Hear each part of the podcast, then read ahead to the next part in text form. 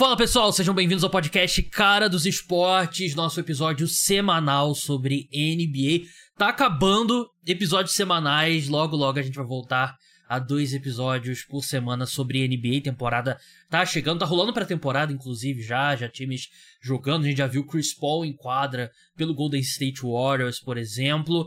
No episódio de hoje, seguiremos na nossa série de previews. Vamos falar da divisão sudoeste da NBA, divisão do Memphis Grizzlies, New Orleans Pelicans, Dallas Mavericks, Houston Rockets e San Antonio Spurs. Antes, como eu prometi já há algum tempo, eu postei meu vídeo com os 10 melhores jogadores da história da NBA, na minha opinião. Muita polêmica nos comentários lá no Instagram, no TikTok. Eu vou expandir um pouco aqui. E quem vai me ajudar a debater sobre essa lista é o Vitor Buratini, o Buras lá do Camisa 23. Eu pedi para ele anotar todos os hot takes deles, as discordâncias da lista que a gente vai debater aqui hoje. Tem, vou tocar em dois pontos que o pessoal citou muito, que é Shaq e Kobe, porque spoiler alert, os dois não estão no meu top 10 e eu vou explicar o porquê. Buras, antes de entrar na lista em si, sua, a sua lista pessoal é muito diferente da minha? Não. A minha lista pessoal tem inclusive os 10 mesmos nomes que a sua, né? É, então na minha também não tem Kobe Shaq. É, mas ali com uma outra mudança, assim, nenhum jogador eu, por exemplo, colocaria três, posição assim, três posições acima. É no máximo mudar uma ou outra. Uhum. É, achei bem coerente. E acho que eu também seria bem xingado. é, isso é, isso é normal. É, se eu não tivesse colocado.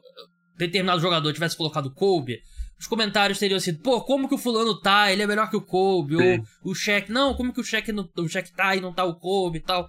É assim e eu não, não me importo mais. Se a pessoa discordar e não, não me xingar, eu não, não tenho problema nenhum. É, não deixe de seguir aqui o podcast no Spotify, no aplicativo de podcast que você está escutando. Se você estiver no YouTube, se inscreve no canal, deixa like. Se estiver no Spotify, deixa cinco estrelas. Indica para os amigos aí que são fãs de NBA e NFL também, né? A gente faz uma baita cobertura da NFL aqui no podcast Cara dos Esportes, episódio toda madrugada de domingo para segunda tem episódio novo passando por todos os jogos do domingo. Tem episódio também na quarta-feira, tem preview da rodada que é exclusivo para apoiadores. Se você quiser tornar, se tornar apoiador, link tá na descrição. Dados os recados, vamos entrar na lista do décimo lugar ao primeiro. Hakim Olajuwon, lenda do Houston Rockets na décima colocação. Stephen Curry, nona colocação. Will Chamberlain em oitavo. Tim Duncan em sétimo. Larry Bird na sexta colocação. Magic Johnson na quinta colocação. Bill Russell na quarta colocação, Karim Abdul-Jabbar na terceira, LeBron James na segunda colocação e Michael Jordan em primeiro. Essa é a minha lista. É, eu quero começar pelo pelo Shaq and Kobe. É, Buras, antes da gente entrar na, nas suas é, o que você mudaria e tal, porque foi um ponto que assim teve centenas de comentários e 90% dos comentários eram criticando a ausência do Kobe. O Kobe tava na discussão aqui para mim, nessa lista. Foi o... Essa lista aqui, décimo lugar, é, é que é engraçado, né? Porque eu, eu vejo essa lista muito em tiers, né? Em categorias. Porque parece que do décimo pro décimo primeiro é um abismo, o cara não entrou, então ele não presta. Não é isso. Sim. Eu vejo essa lista da seguinte forma. Eu acho que o top 2 é destacado. Eu acho que Michael Jordan e LeBron tão longe dos demais. Eu vejo uma segunda tier ali com o Karim, Bill Russell, Magic Johnson, Larry Bird, Tim Duncan, Wilt e Curry. É basicamente ali um, eu acho que a distância não é tão grande dentro desse grupo. E na décima colocação, eu fiquei muito em dúvida entre três jogadores. O Hakim Olajuwon, que foi a minha escolha, o Shaquille O'Neal e o Kobe Bryant. Eu quebrei a cabeça aqui e no final eu optei pelo Hakim. E eu não acho nenhum, não acho nenhum absurdo, obviamente, né, que é a minha escolha. Mas o Hakim é um dos melhores jogadores da história da NBA. Ele não só é um cara que venceu MVP, ele é um de três jogadores a vencer MVP e defensor do ano numa, numa só temporada, na mesma temporada. Ele é um cara campeão. É, ele foi escolhido antes do Michael Jordan no draft. E ele é tão absurdo que a gente olha assim e fala: Claro, você deveria ter escolhido o Michael Jordan, sim, mas também não é um maior dos absurdos. Absurdo. É, porque É. ainda mais na- numa época que pivô tinha uma importância muito maior do que hoje em dia, né? Eu não acho um absurdo. Duas vezes campeão, duas vezes MVP das finais, seis vezes primeiro time ao, é, ao NBA, três vezes segundo time, três vezes terceiro time, é, quatro vezes, cinco vezes primeiro time All Defense, duas vezes defensor do ano.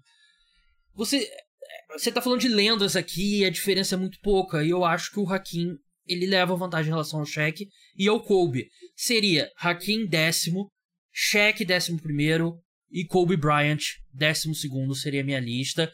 O único ponto que eu discordo veemente, se você falar, não, Kobe é top 10, ok. Eu, eu discordo veementemente quem coloca, não, Kobe é top 5. Eu vi gente colocando Kobe Ah. top 3. Isso pra mim é absurdo. Mas é muito próximo.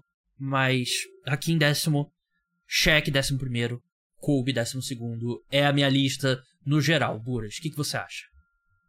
Eu concordo com o 11 e 12 Pra mim, assim, pra mim é meio indiscutível que o Shaq é maior do que o Kobe. Sim. Acho que se você vai colocar o Kobe no top 10, você tem que colocar o Shaq no mínimo acima dele. É, por todas as conquistas, enfim. Pô, o Shaq. Ele era É, o um principal jogador quando eles conquistaram o tricampeonato, né? O Kobe era Exato, o é segundo um dos jogador. jogadores mais dominantes da história. Então, pra mim, é, é bem- meio indiscutível que ele é melhor individualmente que o Kobe, o que não é nenhum demérito também. É, o meu único take sobre o que você falou sobre essa parte é que eu colocaria o Curry nesse tier deles, né? Uhum, Não um tier acima ainda. uhum. É, isso tudo pode mudar até o fim da carreira do Curry. Porque, Sim, tá assim, no é- auge ainda. tá? eu acho. Exato, eu acho que eu só, só vou conseguir analisar totalmente o jogador que hoje está em atividade quando ele parar. Mas eu ainda colocaria o Curry num tier abaixo, que também não tem nenhum problema. E eu colocaria ele na décima e o Hakim na nona, na minha lista pessoal. Uhum. É, acho que o Hakim, pô, é o um dos- se não é o maior defensor da história, tá no top 3. Acho que, se eu não me engano, é o jogador com mais tocos na história da liga, com mais tocos e roubos de bola. É, foi tombo, dominante. não é? Em tocos, eu acho que é o Hakim, cara. Eu vou olhar aqui enquanto você fala. É, se eu não me engano, talvez esteja errado, mas eu acho que é o Hakim. E, enfim, pô, é, também era muito Hakim, completo é ofensivamente. No tombo. É, era muito completo ofensivamente. Também conseguia ali é, criar para os companheiros. Então, eu acho que o Hakim hoje estaria na, na frente. É, até por- pelo que ele fez também pelo Houston Rockets, Uhum. MVP das sinais, enfim, era um absurdo. Mas eu concordo com essa parte do Kobe e do Shaq. É, o, o Hakim não só é um dos melhores defensores da história da NBA, como ele é um dos jogadores mais técnicos, assim, de garrafão que a gente já viu, né? E eu até tava conversando com um amigo meu, tava pedindo algumas opiniões é, sobre a lista. O Hakim, hoje em dia, você bota ele na NBA, não tinha nada que qualquer outro pivô poderia fazer contra ele. Ele teria média, sei lá, 35 pontos e 20 rebotes. É, subindo aqui na lista, né? Você, você já adiantou, né? Você colocaria o Curry atrás do Hakim, que eu acho que é justo. É, é difícil comparar realmente jogador que ainda tá em atividade com os que já se aposentaram, né? Tem dois jogadores em atividade na minha lista, né? O, o Curry e o LeBron. Os dois podem subir ainda, na minha opinião. Eu acho que o... Bom, vamos pro, vamos pro topo, do, topo da lista. É, Michael Jordan na primeira colocação, LeBron na segunda. Eu, quando eu faço listas, eu amo fazer listas, sempre nos podcasts de NFL de NBA. É, eu tenho uma regra que eu não posso colocar empate. Eu não, não coloco empate, não gosto de ficar em cima do muro. É, se eu não tivesse essa regra, eu provavelmente colocaria o empate Michael Jordan e LeBron. Porque eu acho que os dois são os dois maiores jogadores da história. O Michael Jordan, eu, o ápice dele foi mais dominante que o do, que o do LeBron. Só que o ápice do LeBron dura 15 anos, né? Tá, a gente tá no ápice do LeBron ainda, né? A longevidade dele é ímpar. Nunca existe um jogador tão durável. Ele é um cara que. Ele é um, sei lá, um dos 3, 4 melhores jogadores da NBA é basicamente 15, 17 anos, né? Que é um, é um absurdo se você parar pra pensar. Eu acredito que o LeBron eventualmente se tornará o número 1. Eu não acho que nunca vai ter um consenso, porque vai ser muito difícil pessoas mudarem a opinião, né? Uma grande, um grande volume de pessoas, pelo menos, né? Mas acho que se o LeBron conquista mais um título, que eu acho que é possível esse ano, e aí você tem, pô, ele tem um título a menos que o Michael Jordan, mas tem 12 finais, tem 20 seleções para All-Star, né? Uma porrada para maior pontuador. Maior pontuador da história, top, ele vai provavelmente vai se aposentar como top 3 de, de assistências, né? Títulos por três times diferentes. Aí eu acho que é o caso que o LeBron tem para ultrapassar o Michael Jordan.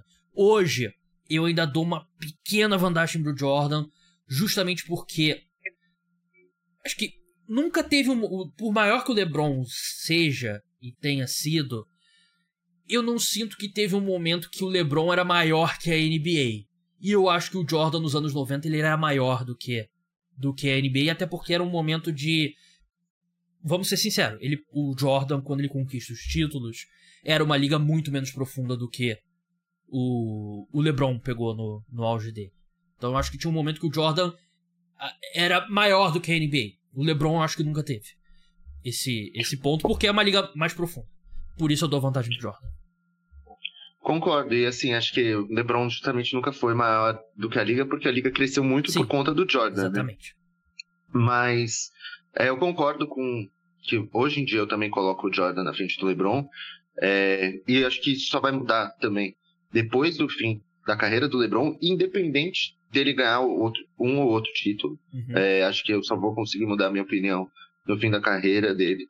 É, acho que o Jordan sempre vai ser, é o que você falou, sempre nunca vai ser uma unanimidade, porque envolve também fatores como nostalgia, é, tem os haters, essas coisas.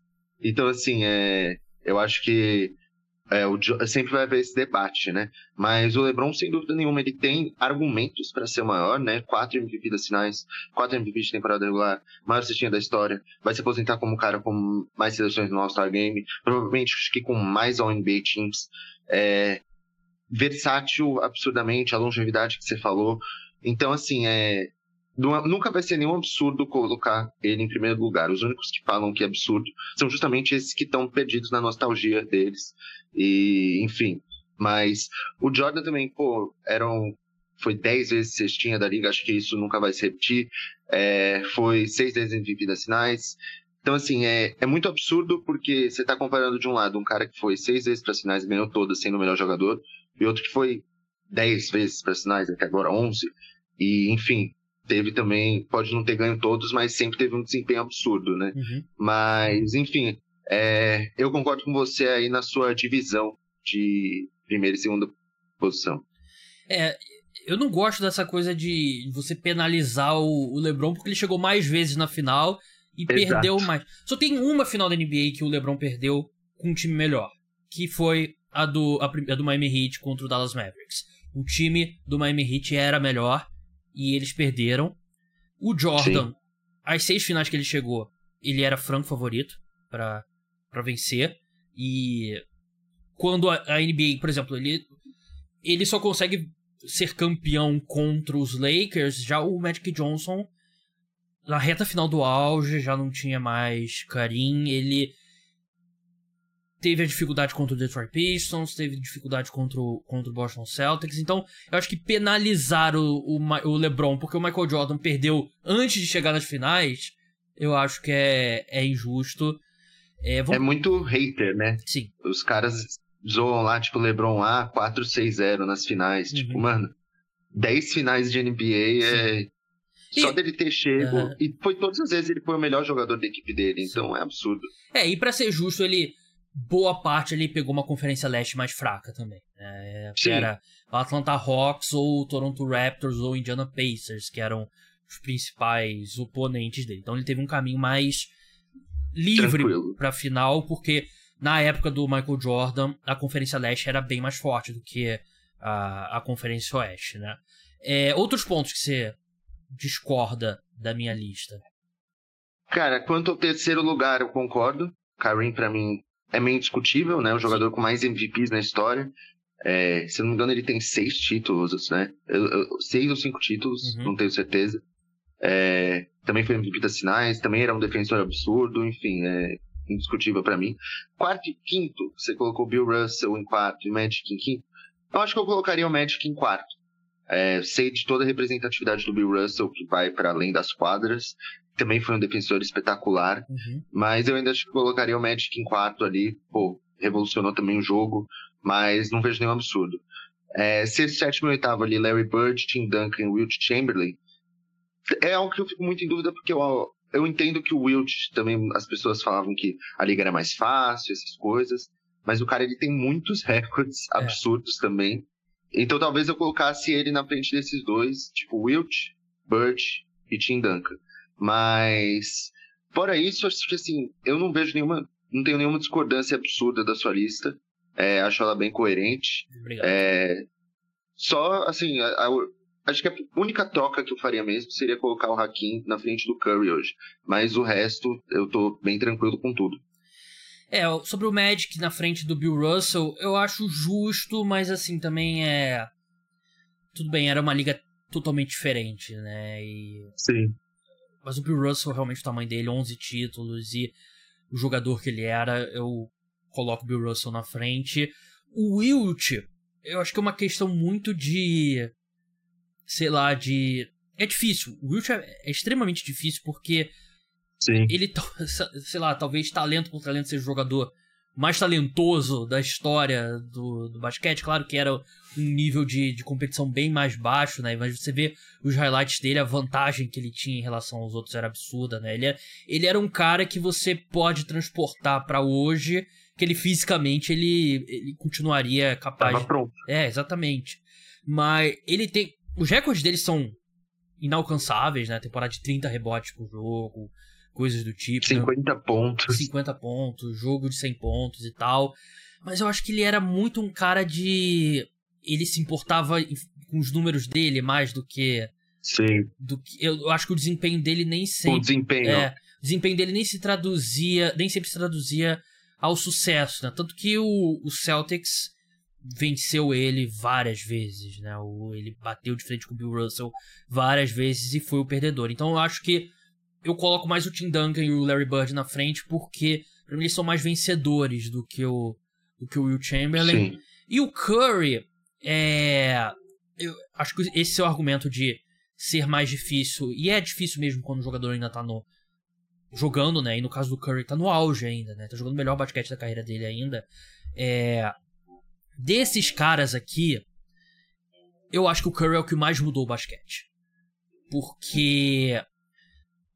Assim, você. O Magic Johnson ser um armador de 2 metros e 5 ultra inteligente, com um controle de bola absurdo, não é replicável. Não é nada que esses jogadores fizeram aqui pra cima, tanto que são todos bem mais altos que o Curry, é replicável. O Curry é uma NBA antes dele e uma NBA depois com a questão do arremesso de três, né? A, a geografia do jogo mudou. Porque você não tem como, por mais que o LeBron seja influente, você não tem como copiar o que o LeBron faz, né? O Curry, teoricamente, ele é um cara de 1,90m, que é- não é nada absurdo. Normal. É. E o arremessador, você, eu posso treinar arremesso. Eu vou chegar ao nível do Curry? Nunca. Mas eu posso arremessar de três. Então acho que o, a- o impacto do Curry no esporte, pra mim, é, é gigantesco.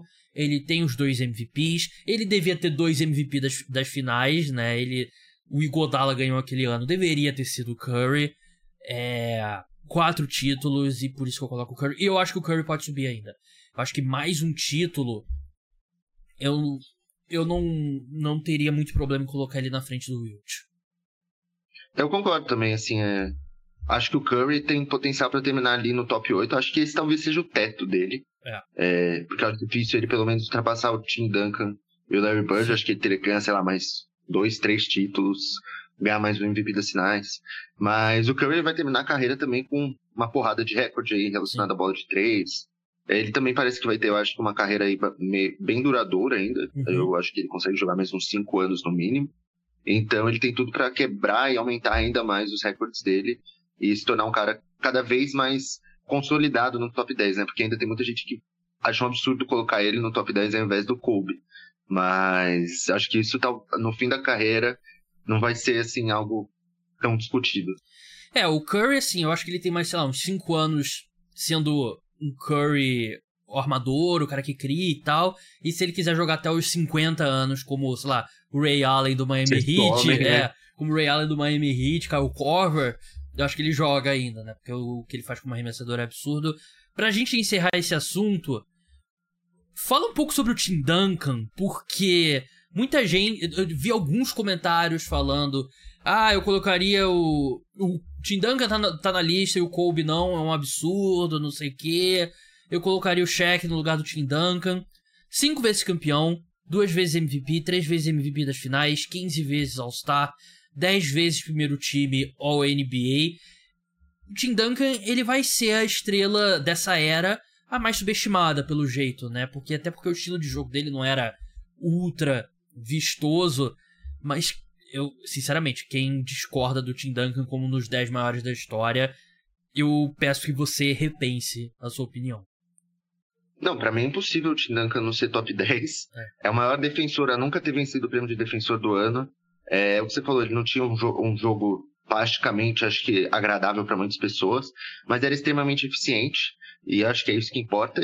Ele, tinha um basquete vencedor, né? Uhum. É, foi, junto com o Popovich, o grande responsável pela revolução do San Antonio Spurs, pela franquia hoje ser uma das maiores da liga, né? Eu acho que não é só o estilo de jogo, talvez, que fizer, faça com que ele seja subestimado, mas a própria personalidade dele, né? Porque não era um cara de falar muito, de, assim, talvez faltasse carisma nele, entre aspas, né? É, isso a gente sabe que é importante para na visão dos torcedores, é, impacta como eles veem os próprios jogadores em questão de talento. Mas eu acho impossível o Tim Duncan não ser um dos top um dos 10 maiores da história. É a maior ala pivô aí de todos os tempos. Pô, é, para mim ele é indiscutivelmente maior do que o Shaq Kobe. É, ninguém, pô, vou colocar aqui no YouTube de, top 10 jogadas do, do Tim Duncan pra eu ver, né? Exato. Pô, não tem isso, né? Não tem, porra, clipezinho que rola ali no Instagram, né? Do dunk dele em cima de três pessoas ao mesmo tempo e, enfim, não tem, não tem muito isso, mas o Tim Duncan era um absurdo. Um dos jogadores mais vencedores, né? Você basicamente, ele tava no time e você vai vencer 50 jogos, 45 jogos né, na, na temporada. Vamos seguir para mais um episódio do nosso preview de divisão, mas você tenha mais algum ponto ou podemos seguir? Não, podemos seguir. Mas é, eu pretendo lançar minha lista em breve do 11 ao 20, né? Então fiquem de olho lá no Instagram. Essa aí vai ser difícil. Essa vai ser difícil, vai ter muito mais gente para considerar. É, tô nos estágios iniciais de, de começar a fazer essa lista. Mas vamos pro preview da divisão sudoeste. Divisão dos Grizzlies, Pelicans, Mavericks, Rockets e Spurs. Vamos começar pelo Memphis Grizzlies, que é um time que mudou significativamente o, o elenco, né? Sai o Dylan Brooks, sai o Tyus Jones, entra o Marcus Smart, Derrick Rose, Jamoran começa a temporada suspenso. O over-under de vitórias do Memphis Grizzlies é 46,5. Buras, é eu não sei porquê. Quer dizer, eu sei porquê. Mas eu acho que esse fato da, da suspensão do Jamoran. Acho que a chegada do Marcos Smart vai ser importante. E o fato do time não estar tá sendo tão discutido como em outros anos. Eu acho que pode ajudar o Memphis Grizzlies. Eu tô maluco? Não, eu, eu concordo com você, porque, enfim, o Grizzlies é um dos times. Foi um dos times mais badalados aí das últimas duas temporadas, né? É, pelo estilo de jogo, pelos jogadores jovens, enfim. E eu acho que isso deslumbrou uma parte deles, né? Uhum. É, de certa forma, acho que isso acabou atrapalhando. Então, assim, eu acho que eles, acho que eles vão sofrer bastante com a falta do Jamoran, sem dúvida alguma. Ainda estou curioso para ver como vai ser essa escalação é, nesses jogos sem ele e até mesmo com a volta dele.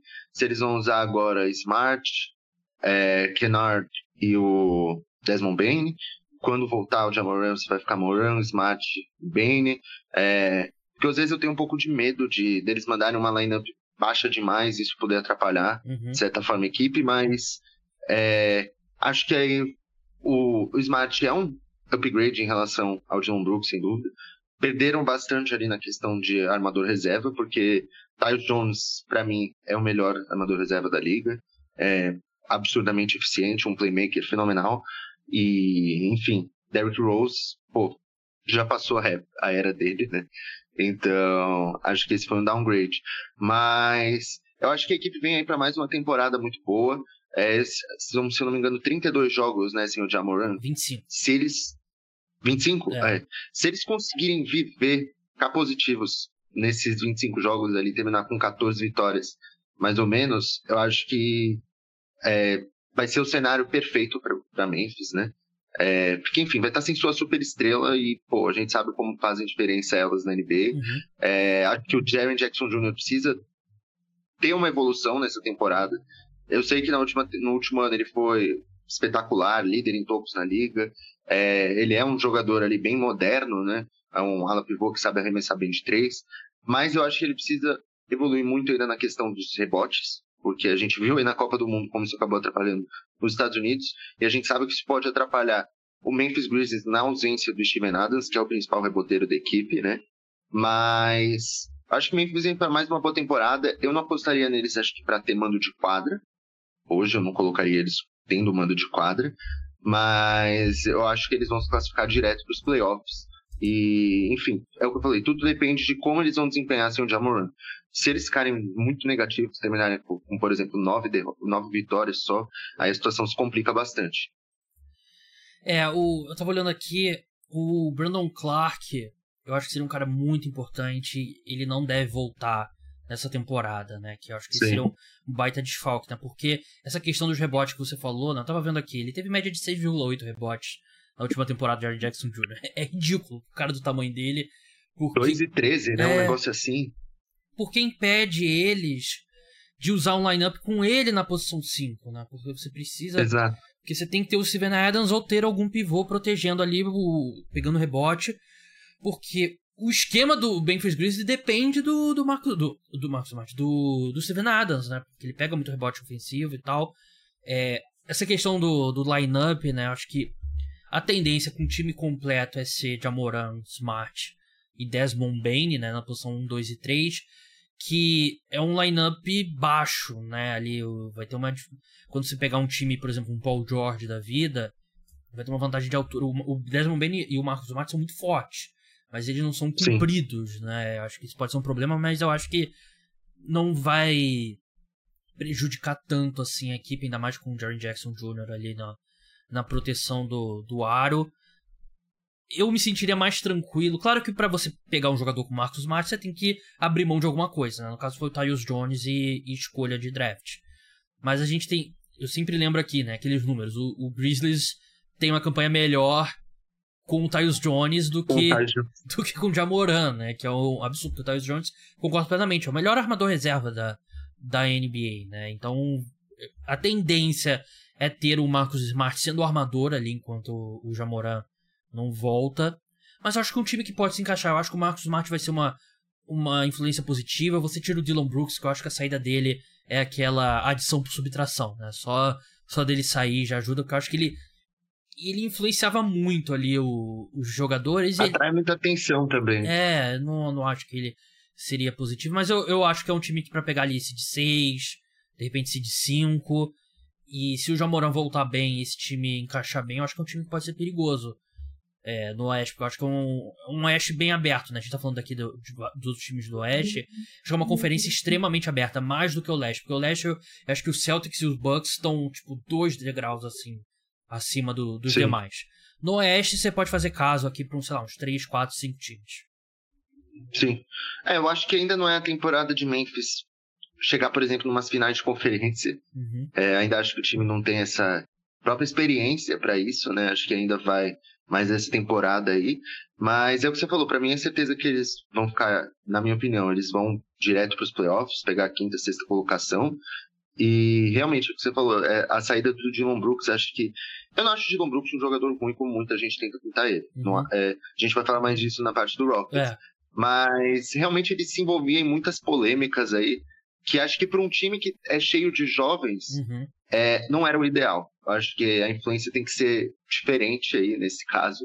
É, tem que evitar ao máximo atrair atenção para a equipe, deixar os caras jogarem mais soltos. E acho que isso acabava às vezes não acontecendo justamente pela, por toda a atenção que o Memphis ganhava.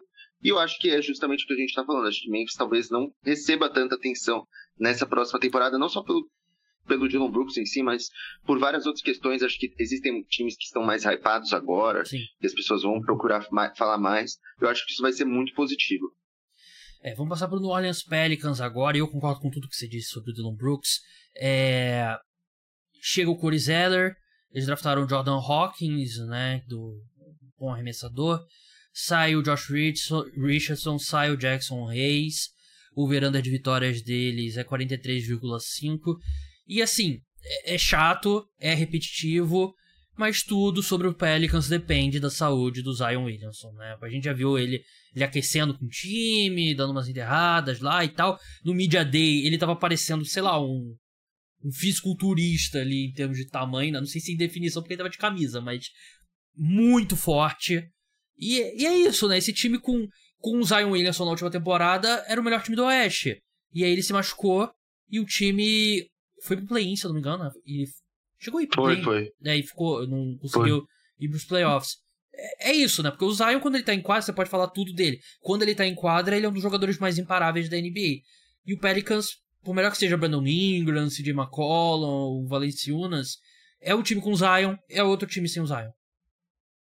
Eu concordo plenamente. Assim, eu tô bem otimista quanto ao Zion. É, acho que talvez seja. É, e o tamanho do braço dele? Então, o cara, ele é o que o próprio GM do. Acho que foi o GM do Pelicans falou, que ele nunca se dedicou tanto no off-season. É, e, pô, você, querendo ou não, você fica hypado por você saber de todo o potencial que o Zion tem. Pô, é um cara que na última temporada jogou 28, 30 jogos, ele ia ser titular no All-Star Game. É, provavelmente, se ele continuasse, ele ia ser All-NBA. É, então, assim, é, Pelicans com ele, para mim, tem potencial assim para chegar até perto das 50 vitórias. É, também chegar perto ali de um mando de quadra, talvez, porque é o que você falou. Na última temporada, a equipe estava em primeiro no Oeste em determinado momento, quando ele estava jogando muito.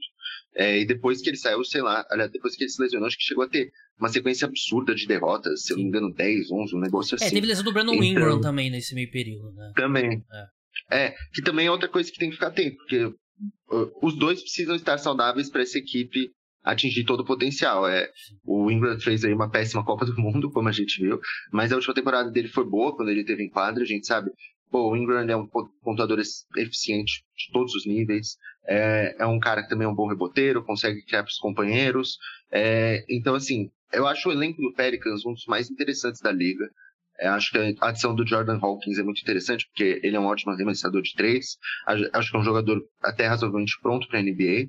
É, Gostaria de ver como vai ser é, a evolução do Dyson Daniels, que é um cara que eu acho muito interessante. Mas, assim, o Pelicans é, teve, teve a lesão, acho que, do Trey Murphy, Sim. que acho que ele talvez não comece a temporada. E o Trey Murphy fez um ano espetacular, o último dele. Também é um jogador aí que tem tudo para ser muito importante.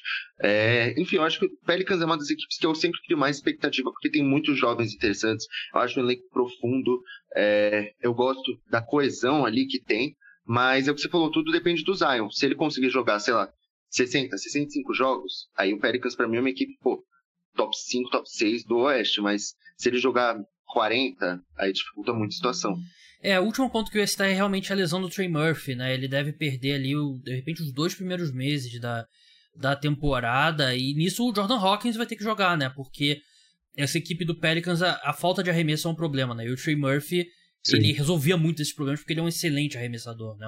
Porque não é nem absurdo dizer, ele é um dos melhores arremessadores da NBA, né? O, o, o Trey Murphy. E o Jordan Hawkins, ele entra como o cara que é arremessador mesmo. Acho que ele vai acabar jogando. O Dyson Daniels, eu concordo com você, acho que é um cara que pode dar um salto. Eu acho que daqueles caras ali pra gente ficar de olho de jovem jogador que pode dar um salto, eu acho que ele é um desses caras. Mas esse do Jackson Hayes, sinceramente, nunca. nunca se se firmou de vez. Ah, não, não vai fazer falta, assim. Nossa. Óbvio que o reserva, o Cold Zeller também não é algo espetacular, mas. É. Sim, sincero, pra mim foi elas por elas. Sim, concordo. Vamos passar pro Dallas Mavericks agora, que é um time que mudou bastante o seu elenco. Chegou o Grant Williams, que era do Celtics. Seth Curry. Não, eu não entendi esse contrato do Seth Curry, dois anos, 8 milhões de dólares. É papo de demitir o agente, porque eu não consigo acreditar que ele não teve um, um mercado Uma melhor. melhor. É. É, o Dante Exxon, que parece que estava jogando muito bem no basquete europeu, né? Ele foi uma escolha alta no draft tem que uns 6, 7 anos, não se firmou, parece que estava voando no basquete europeu. Teve o Richard Holmes, né, na troca que, que a equipe fez com o Sacramento Kings. Draftaram Derek Lively, que eu acho que, sinceramente, não, não vejo ele contribuindo muito logo de cara. Draftaram o Olivier Maxim Prosper, esse eu acho que é um cara que pode dar alguns minutos interessantes. Bom. É. Sai o Christian Wood, que.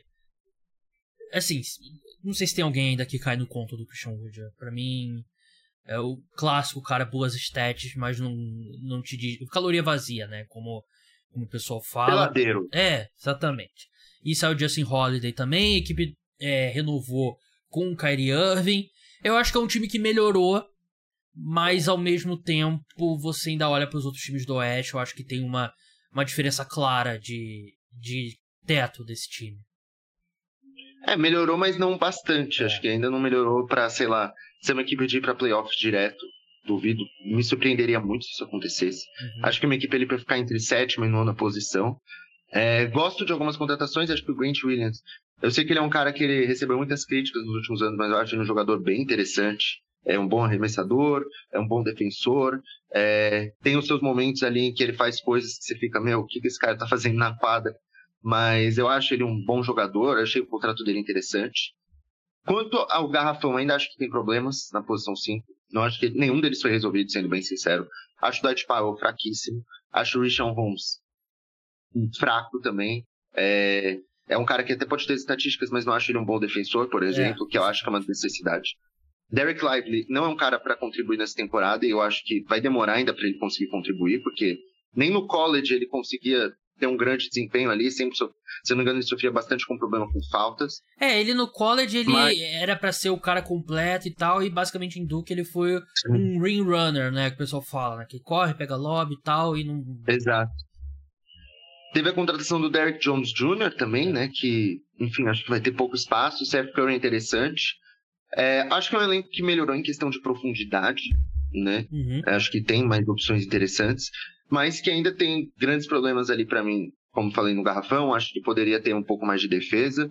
É, acho que uma off-season, aliás, uma temporada inteira de Luca e Kyrie vai ser interessante, é, mas eu ainda não vejo a equipe pronta para brigar ali nas cabeças, que acho que era o que o Mark Cuban esperava quando adquiriu o Kyrie Irving, né? É, acho que ainda, na realidade, está bem longe disso. Então, eu não tenho grandes expectativas para Dallas. Acho que vai ser um desempenho parecido com o da temporada anterior, porque eu vi muitas equipes, eu na minha opinião, muitas equipes do Oeste aí têm potencial para fazer uma temporada melhor também. É, por exemplo, Lakers, o próprio Pelicans que a gente falou aí, é, acho que eles têm potencial para fazer temporadas bem melhores do que as últimas, enquanto o Mavericks até melhorou, mas deu uma estagnada, então acho que não vai ter uma grande melhora assim.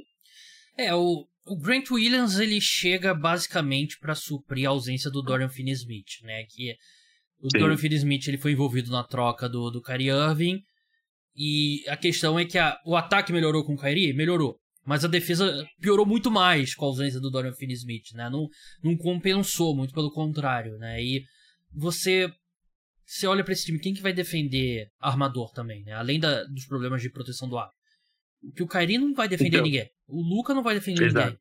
E... O, o único guard que defende. Aliás, é um guard forward, no caso, que é o Josh Green, né? É. Que ele vai ser provavelmente titular na 3. Sim. Mas assim, também não, não, é, não é o bastante, né? É, muito é, jovem. É um time muito vulnerável. É. É, é, é um time que tem tudo para ter uma das piores defesas da NBA. E ainda é uma questão que vai ser o Luca batendo a bola. E aí, de vez em quando, vai ser o Kyrie Irving batendo a bola, né? Não tem. E a gente. É, é o time para fazer 130 pontos e tomar 128. Sim, e ser varrido na primeira rodada do, dos playoffs. Exato. Porque eu, eu não. Eu até acho que, assim, dentro das possibilidades. Eu não gostei da escolha do Derek Lively. Eu acho que a troca que eles fizeram no geral é, é justificável, apesar de eu concordar com você que o Sean Holmes ele não resolve o teu problema no garrafão, porque ele, não, ele é um péssimo defensor. Por isso que ele não jogava em Sim. Sacramento, né? A gente viu todos os problemas que os Kings tiveram com o Sabonis na série contra os Warriors e ainda assim o Richard Holmes não estava jogando. Não jogou. É. é. E eu acho que dentro, eles não tinham muito espaço para melhorar significativamente o elenco. Acho que dentro do, do que eles podiam manobrar, eu até acho que eles fizeram um trabalho razoável. Só que o problema é que a troca com o Irving, pelo Irving foi péssima, né? Colocou ele, a troca com o Porzingis não deu certo, e aí ele se desfaz de Porzingis, aí faz a troca do Kyrie Irving, e são trocas que você bota as fichas lá no meio da mesa, só que não te não eleva, né? Nenhum desses caras Sim. é o parceiro que o Luca precisava, né? Então acho que esse 44,5 acho que é, é basicamente o, é a linha correta aqui do Mavericks. Talvez eu iria de um pouquinho under aqui, menos de 44,5, 4,5, mas eu também não. Acho que é possível vencer mais do que isso. É Houston Rockets. Time que mais se reforçou nessa temporada. Trouxe o Fred Van Vliet, trouxe o Jeff Green, trouxe o Jock Landale, Dylan Brooks, draftou o Amen Thompson, que parece estar treinando muito bem. Draftou o Ken, Ken Whitmore. Ken Whitmore, que parece que, que caiu muito mais do que a gente esperava. É... A questão aqui, Buras, é que eu sinto que o Rockets tentou apressar a linha do tempo da equipe, trazendo Van Vliet, Dylan Brooks, jogadores caros, mas eu não acho que é o caminho certo. Eu acho que esse time, o over de vitórias é 31,5, acho que já diz bastante a expectativa, e eu acho que era um time que se beneficiaria muito mais em ter é, deixar o Amen Thompson cometer erros, deixar o Jeff Green, é, o Jeff Green, o Josh, Jalen Green é, ter a bola. Eu acho que eu entendo o Van Vliet, mas o Van Vliet e o Dylan Brooks, eu não sou fã. Eu acho que é um time que nem vai conseguir dar muitas oportunidades pro Amen Thompson se desenvolver, ou para você descobrir o que você tem no, no, no Jalen Green, e nem vai ser competitivo. Eu acho que vai ficar meio que no limbo ali. É, para mim é indiscutível que eles vão ter uma melhora. É. Isso é o mínimo, assim, porque foi o pior time da NBA, assim, é o pior time da NBA nas últimas três temporadas. Mas vai ser aquela melhor, assim, não vai ter uma escolha top 3, mas vai ficar ali nas 10 primeiras, sabe? É, tu vai ter oit... é vai pagar 80 milhões de dólares por ano pro Brooks e pro Van Vliet pra ter a 12 segunda campanha no Oeste. Exato. E assim, eles, no próximo draft, isso me deixa muito feliz. Porque é a escolha do Thunder protegida top 4, do Rockets. É. Então, e eu acho que eles não vão ficar no top 4, acho que eles vão ficar ali no sexto, sétimo. Porque realmente, eu acredito que vai ter uma melhora ali. Acho que o Van Vliet pode ganhar alguns jogos, mas é a questão, quanto de tempo ele vai ter de jogo, né? Quanto de tempo ele vai tirar do Jalen Green e do próprio Eamon Thompson. É, porque assim, a gente viu aí que o Kevin Porter Jr. não vai jogar mais pela equipe. É, talvez ele nem jogue mais na NBA, é bem provável. Se bem que e... a gente achava isso do Miles Bridges também, né? Não é? Mas pelo menos na próxima temporada acho difícil. É. E Fred Van Vliet, então, vai pegar todos os minutos que seriam dele. É, acho que é, Van Vliet ele não vai para uma equipe para jogar menos que 30 minutos por jogo. Então ele vai pegar boa parte boa parte desses minutos vem é, justamente do Jalen Green e do Eamon Thompson. É, acho que talvez teria compensado pegar um jogador não tão bom, assim, um veterano que não precise de tanto tempo de jogo, mas que pudesse ajudar ali no vestiário. Acho que o Dylan Brooks também é muito questionável, assim. Eu não, o salário dele é muito questionável, obviamente. Acho que ninguém duvida disso. Eu acho que ele é um jogador que ainda tem espaço na NBA, acho ele um dos melhores defensores de perímetro da NBA, mas acho que pro Rockets faz menos sentido ainda. Porque a equipe tem ali o Tyree Eason, e o Cam Whitmore para a posição que é do Dylan Brooks. Uhum. Então, assim, ele vai talvez tirar espaço dos dois, que são. Tyreeson fez uma ótima temporada passada, é, foi um dos novatos aí que melhor no quesito de defesa. E o Cam Whitmore vem de uma Summer League espetacular, é um cara que tá todo mundo cheio de expectativa, né? Então, eu fico bem em dúvida quanto a essa contratação. Acho que o Jock Landale é interessante, por incrível que pareça, porque eu não acho que ele vai ter mais que 15 minutos por jogo. Acho que vai ficar 15, 18 minutos por jogo, talvez porque o Shengun é um cara que tem uma grande expectativa ali, né? E o Jeff Green, eu gosto da contratação dele, porque eu acho que ele é um veterano que é bem interessante, ele é um líder, vem de um bom, uh, vem de um título aí com o Denver Nuggets, né? Também um contrato de um ano só, ele já jogou em Houston, é, então acho que é uma contratação legal. Acho que o Rockets vai chegar ali numas 30, 32 vitórias e passar longe dos playoffs novamente. E depende muito do desenvolvimento do Jalen Green também. É, acho que ele teve, ele teve um ele teve os dois primeiros anos assim bem estáveis, eu diria, né? Acho que a gente esperava um salto maior dele na segunda temporada, não em questão de estatística, mas de evolução do próprio jogo. É, mas acho que também isso era difícil com o Stephen Silas, que pô, o Rockets era a equipe mais mal treinada de toda a NBA, é, sem é. dúvida alguma. É, acho que o Meldoca pode ajudar bastante nesse quesito aí. É, de não só de desenvolver os jovens, mas da própria defesa, que a gente sabe que ele é um bom treinador nesse quesito, e o Rockets ficou devendo bastante nisso. Na verdade, ficou faltando, devendo na defesa e no ataque, né? É. É, o, acho que o, o Doca vai fazer, ou o Jalen Green vai começar a jogar basquete de verdade, né? Não esse, esse peladeiro que ele foi nesses primeiros anos dele na NBA, ou ele vai ser trocado. Não, não acho que vai continuar sendo esse jogador que ele era, né? E Acho que o Doca vai ser importante pro Jamar Smith também, né? Que ele é um bom defensor, mas ele se mostrou muito limitado ofensivamente né, no, no, primeiro ano. Ele tem que evoluir muito. E. É, e no college ele não era, né? É. Ele era um bom arremessador de três, inclusive. E esses é, caras. Esses caras tudo tiram um minuto, tiram arremesso do, de um cara como o Jabari Smith Sim. também, né? Isso que eu, não, eu realmente não, não entendo e não acho que vai, vai ajudar a equipe a longo prazo. Vamos encerrar aqui San Antonio Spurs. A equipe perdeu Keita Bates Diop, foi pro Phoenix Suns, Romeo Langford. Chega Vitor Embanyama, o calouro. Quanto que a gente vai ver do Vitor Embanyama? Essa é a questão, porque acho que os Spurs vão ter uma abundância de, de precaução com ele. Até acho que se eu tivesse que apostar no nome para ser calouro do ano, eu acho que eu iria de, de Scott Henderson, porque eu acho que o Scott Henderson vai acabar jogando muito mais do que, assim, em termos de jogos, né? Volume. Vai jogar mais Sim. do que o Embanyama. Mas tem uma corrente de pensamento também que pensa que ah, o Embanyama vai ser um, sei lá, vai entrar já como um dos melhores defensores da NBA e, e esse time vai ser competitivo. Eu não acho que. Aí eu acho um pouco exagero. Mas como é que você vê os Spurs pra esse ano? Cara, eu vejo o Spurs, assim, pra esse ano, sou bem, assim, pessimista, eu diria. Aliás, eu não diria pessimista, porque eu não acho que a gente tem que ter expectativa alguma pro Spurs ainda, sabe?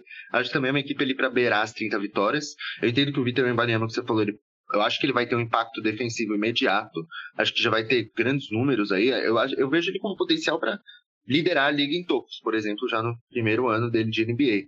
Mas eu acho que ofensivamente ele vai sofrer bastante nesse início é, para se adaptar, o que é totalmente normal. É, acho que deveriam ter muita paciência com ele aí para se acostumar. Acho que é, uma vantagem dele é que ele vai ter muito a bola na mão quando ele jogar, é, diferente aí do Rockets. Eu acho que o Embanyama vai ter todas as chances de tentar e errar possíveis, o que vai ser muito bom para ele nesse primeiro ano. É, mas eu acho que o elenco do Spurs ainda é muito fraco, sabe? É, eu gosto de muitos nomes deles, como Devin Vassell, o próprio Keldon Johnson, Jeremy Socha, mas você vê aí um elenco só de jovens, basicamente. Assim, é, não tem nenhum atleta, sei lá, é o Doug McDermott e o Devontae Graham, os jogadores mais experientes. É. E, pô, convenhamos, não, não são os melhores nomes aí para ser, acho que, líderes é, de jovens, né? Uhum. Então, eu espero os Spurs liberando as 30 vitórias, é, espero um desenvolvimento do joga dos jovens, né? É, o Spurs sofreu muito, assim, não, não vem jogando um bom basquete, essa é a realidade, o Spurs não jogou um bom basquete aí nos últimos anos, né? Algo muito diferente do que estávamos acostumados com o Greg Popovich. Mas eu acho que agora é a hora dele começar a criar ali um esquema para esse time, é, sabendo que já tem, você já tem o seu, quando você já tem o seu franchise player, que é o Embanyama, é muito mais fácil você planejar seu futuro, né? Eu acho que o Spurs faltava isso, justamente franchise player. Acho que eles têm ali jogadores, pô, o Devin Vassell acabou de renovar e ele vai ganhar, sei lá, 30 milhões por ano. É, não, não é falando se o contrato dele é justo ou não, mas assim, é um jogador querendo ou não, você tem boas expectativas. Social é um bom defensor que ainda tem muito a evoluir, é, em todos os quesitos do jogo, mas ele é um ótimo defensor. É, o Keldon Johnson ainda precisa evoluir em muitos aspectos, mas é um grande pontuador. Você tem ali o Trey Jones, que é um se mostrou um bom armador ali, um bom criador de jogadas. Então, assim, você tem opções interessantes ali, pelo menos para todas as posições. Você só precisa juntar todas, é, juntar tudo, é, criar um esquema de jogo e deixar os jovens se desenvolverem. É, então, acho que nesse ano a gente não vai ver o Spurs tendo uma grande campanha. É, vai ser ali, como eu disse, 30 vitórias. Mas eu acho que um é um time para o futuro muito interessante. Quer a minha previsão para a temporada do Vitor Mbanyama? Diga. Ele vai ter umas highlights absurdas, tipo, dando toco no perímetro. É... Um ball handler ali. Vai ter umas highlights que o pessoal vai ficar zoando. Que vai ser algum pivô é, passando por cima dele, né? Tipo, tirando ele. Uns low lines, né? É, tipo o Kenny Lofton, né? Que ele fez. Foi é. na. Foi na. Foi na Summer League? Se não me engano, foi. Ou foi no. Ou no Mundial. É, foi um. Teve, eu lembro. Eu acho que foi no Mundial. Foi algum campeonato. É. E aí vai ter, e o pessoal vai falar, ah, esse que é o cara que é o melhor prospect e tal, não sei o quê. Sim. Eu acho que ele vai ter um número alto de turnovers. Porque ele vai Concordo. tentar. Vai ter muita bola na mão e vai tentar fazer e vai cometer erros, como você falou. Acho que ele não vai ser tão eficiente ofensivamente. Acho que vai arremessar mal de três e vai ter um aproveitamento ruim. Mas aí você vai olhar o jogo e você fala, pô, peraí, esse cara já é um dos melhores defensores da NBA, né? Já a versatilidade dele já é um negócio absurdo. E vai ser aquele cara que os nerds vão defender, né? Pô, o que ele faz defensivamente é um absurdo e o ataque vai chegar lá eventualmente. E eu não acho que ele vai jogar, sei lá, eu apostaria o quê? 45, 50 jogos pra ele. Uhum. Por aí. É, eu, eu acho que ele joga um pouco mais ali, uns 55, talvez. É que a gente sabe como o Spurs é Normalmente, né? Precavido. É. é, precavido nessa situação. Então, eu acho que até pelo físico aí do Embanyama, que talvez não seja. É, é, acho que ainda não tá exatamente pronto para NBA, né? Uhum. É, eles vão se precaver bastante aí. É, então, talvez assim, ele jogue, sei lá, 55 jogos, mas com uma minutagem não tão alta, ali de 28 minutos. Mas é, eu também espero ele com, sei lá, uns 30% de aproveitamento no perímetro, né? Com jogos péssimos dele arremessando, e é o que você falou, vai ser muito criticado, vai ter gente chamando de bust, acho, na primeira temporada. É, mas assim, é sem dúvida nenhuma, para mim, um jogador é um talento geracional, o mais talentoso do último draft. E depois dessa primeira temporada aí, que eu acho que ele vai receber muitas críticas, todo mundo vai se arrepender na segunda de ter falado coisas ruins sobre ele. Concordo. Então é isso. Nosso preview da divisão Sudoeste. Buras, muito obrigado pela sua participação. Siga o Vitor Buratini no arroba Buras1313. Até a próxima. Até. Então é isso, pessoal. O podcast Caras do Esporte de NBA volta na próxima terça-feira. Se tiver alguma notícia bombástica antes disso, tem podcast emergencial. Então não deixe de deixar cinco estrelas, curtida, seguir aqui onde você está escutando o podcast. Siga o Buras lá no Twitter também. Então até a próxima. Tchau.